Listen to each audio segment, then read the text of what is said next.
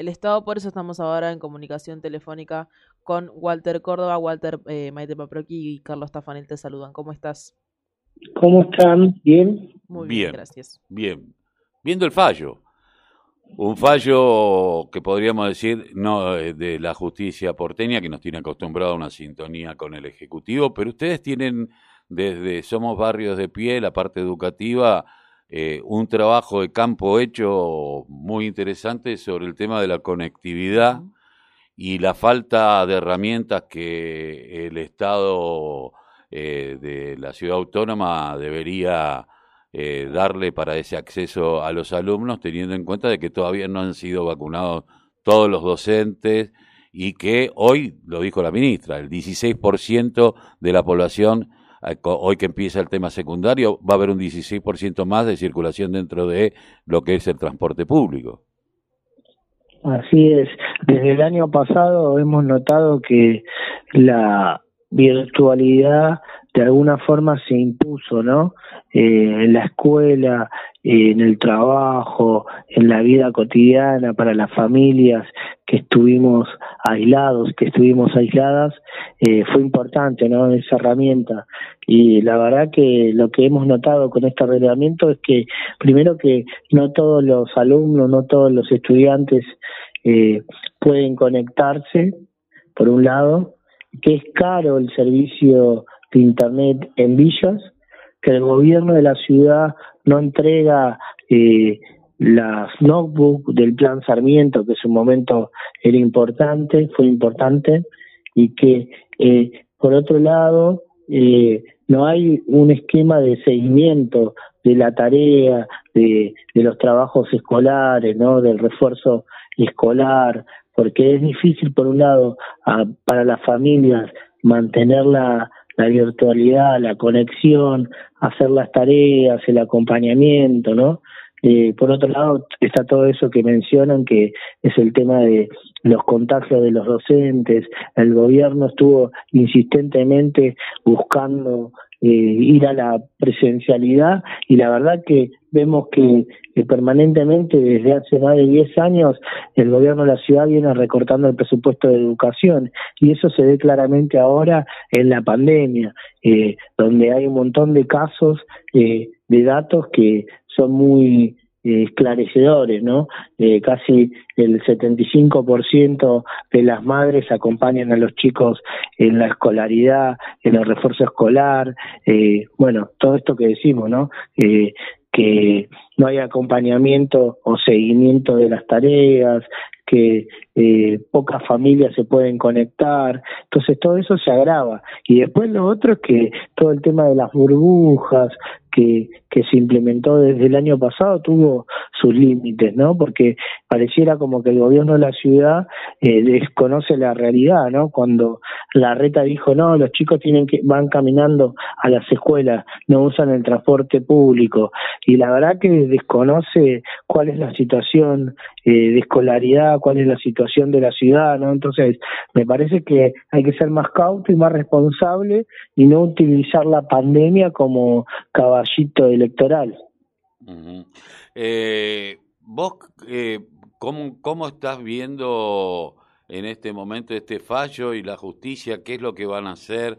¿Va a haber eh, alguien que le ponga un coto a esta, a esta justicia que parece no ser independiente? Por lo menos eh, apelar este fallo?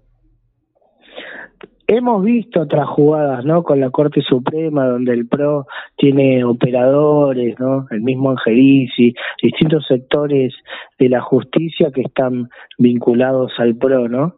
Entonces, en ese sentido, nosotros repudiamos el fallo eh, de, de la justicia, esta, de, esta sentencia y, y, lo que vamos a tener que hacer de vuelta es redoblar esfuerzos, poner en valor un poco el trabajo que venimos desarrollando con los apoyos escolares, los refuerzos escolares y vamos a seguir con estos relevamientos, vamos a seguir con la comunidad educativa, con los docentes, con los padres, con las cooperadoras, articulando y reforzando la política pública en educación porque creemos que la educación es un derecho y el gobierno de la ciudad no lo entiende así. Entonces, la, la verdad que es lamentable el fallo de la justicia y seguramente habrán otras voces que, que se estarán manifestando, expresando.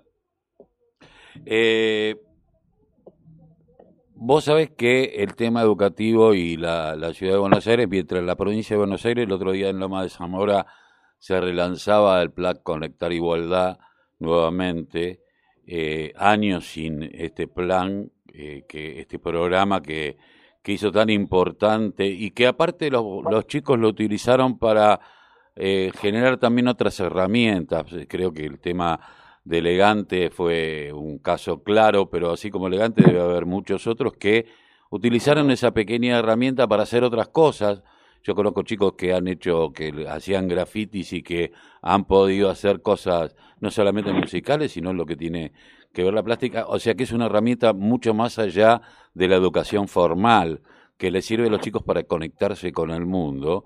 Y, digo, y, yo recuerdo que uno de los reaccionarios de siempre, uno de los argumentos que tenía, bueno, pero se la van a pasar escuchando música. Y yo me preguntaba, ¿Qué? ¿Tus hijos que tienen la posibilidad de tener una computadora no lo hacen? O sea, ¿qué diferencia? ¿Cuál es el problema de que eh, ¿O cuál es el problema que escuchen música?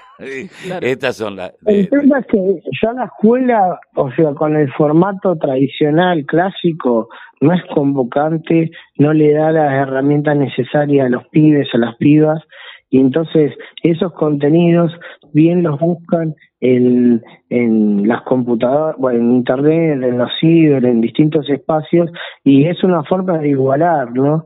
Eh, con la digitalización, con la, la, informa, eh, la información, la, la, informática, digo, me parece que, que en ese sentido eh, uno iguala, nivela e integra, eh, y eso es algo que por lo general los sectores reaccionarios no, no lo permiten, le, les jode, les molesta, pero eh, la Argentina ha sido desde siempre vanguardia en temas de educación, ¿no? Lo que tiene que ver con derechos a la educación y me parece que el plan eh, Conectar Igualdad, eh, bueno, el plan Sarmiento en la ciudad de Buenos Aires, como así otros programas han sido importantes.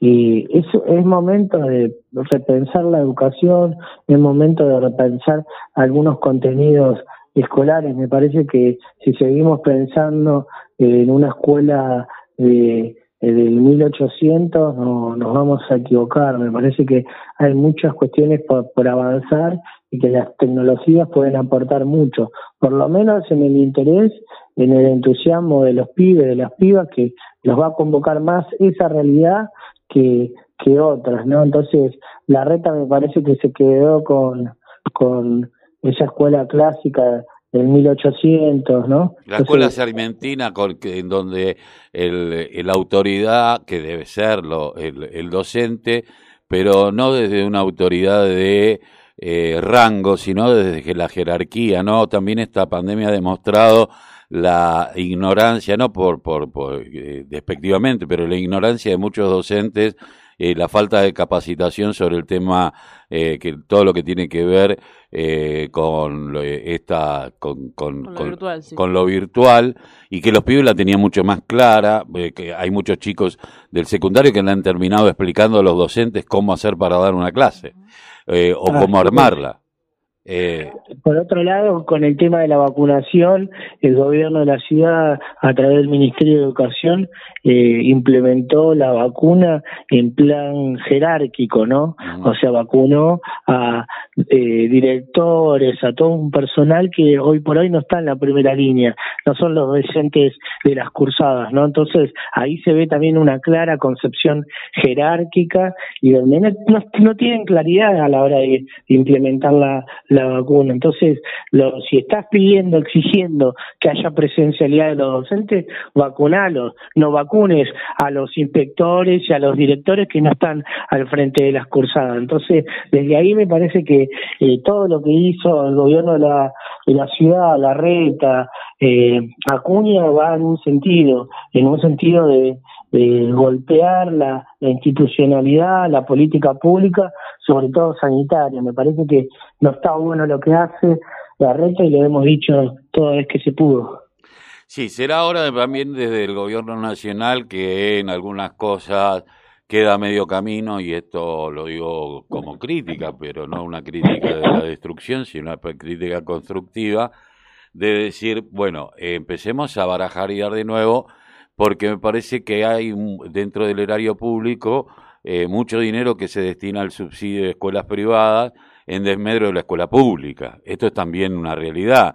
Hay una cantidad, de quienes vivimos en el conurbano bonaerense sabemos que eh, las escuelas están destruidas, como también en gran parte de los barrios de lo que es el sur y el oeste de, eh, la, de, la, de Cava, en donde están los sectores más empobrecidos y en donde no hay infraestructura, no hay nada, y tal vez eh, la pandemia también nos modifique la forma de aprender que ya la está haciendo, pero tal vez tengamos que, que, empezar a, a, tener una, una cuestión mixta y que la escuela se transforme en otra cosa que aquello que estaba hasta ahora. Pero veo que eh, no hay una decisión política de decir, bueno, ¿Cuántas escuelas privadas necesitan dinero? ¿Por qué se la tenemos que subvencionar si tenemos escuelas públicas que no tienen ni gas, no tienen luz, tienen problemas de humedad, tienen problemas de cloaca, tienen problemas de caños, eh, paredes que se, eh, que de calefacción, paredes que se humedecen y generan cortocircuito? Bueno, me parece que hay que empezar a, a mirar desde otro lugar. ¿Ustedes lo, lo están abordando esto? Sí, nosotros tenemos relación con distintas escuelas, con el sindicato docente, con cooperadoras, con, con madres, con padres. Eh, la verdad que es un problema de arrastre hace un tiempo que, que venimos teniendo en lo que tiene que ver con infraestructura, en lo que tiene que ver con contenidos. Eh, porque es como que permanentemente se priorizan otras cuestiones, ¿no? No, eh, no, no estamos como pensando este momento histórico, sino como que eh, hay como una idea muy, muy vieja, muy atrasada, muy clásica, y eso hay que cambiarlo. Entonces, eh, por un lado está la inversión en nuevas tecnologías, en incorporar nuevas tecnologías, en modificar algunos contenidos, y después está por otro lado la, todo lo que tiene que ver con la infraestructura, que eso va a llevar mucho recurso, mucha plata, y eh, acá lo que se ve en la ciudad es que hay un recorte de por lo menos más de 10 puntos de hace 10 años, ¿no? Año a año se vienen bajando mucho los presupuestos en educación y es un problema porque es un distrito muy rico, con, eh, con muchas posibilidades y bueno, y la ciudad está eligiendo hace un tiempo recortar en educación, recortar en derecho. Y en cuanto a lo nacional, lo mismo, o sea, Trota me parece que, que no le da eh, para ser funcionario de, del Ministerio de Educación, ministro. La verdad que mostró poca iniciativa, más que nada fotos o actividades que no, no generó nada, no transformó nada. Me parece que han habido avances o algunos logros en, en otras en otras carteras y no, no en la de educación. Justamente fue, Trota fue el que más sintonía tuvo con Acuña y con la ciudad, en definitiva, en algunos momentos, ¿no? Entonces, eh, es claro cuál es la, la mirada política de Trota respecto de la educación, qué tipo de educación quiere. Me parece que la ve más parecido que el PRO, ¿no? Sí, eh, por, e, tal vez por eso en algún momento la profesora Poyeros eh, se salió del ministerio por justamente este enfrentamiento de criterios. Eh, Walter, te agradecemos mucho haber pasado por la mañana informativa aquí en la radio de la Unión Nacional de Clubes de Barrio. Dale, gracias.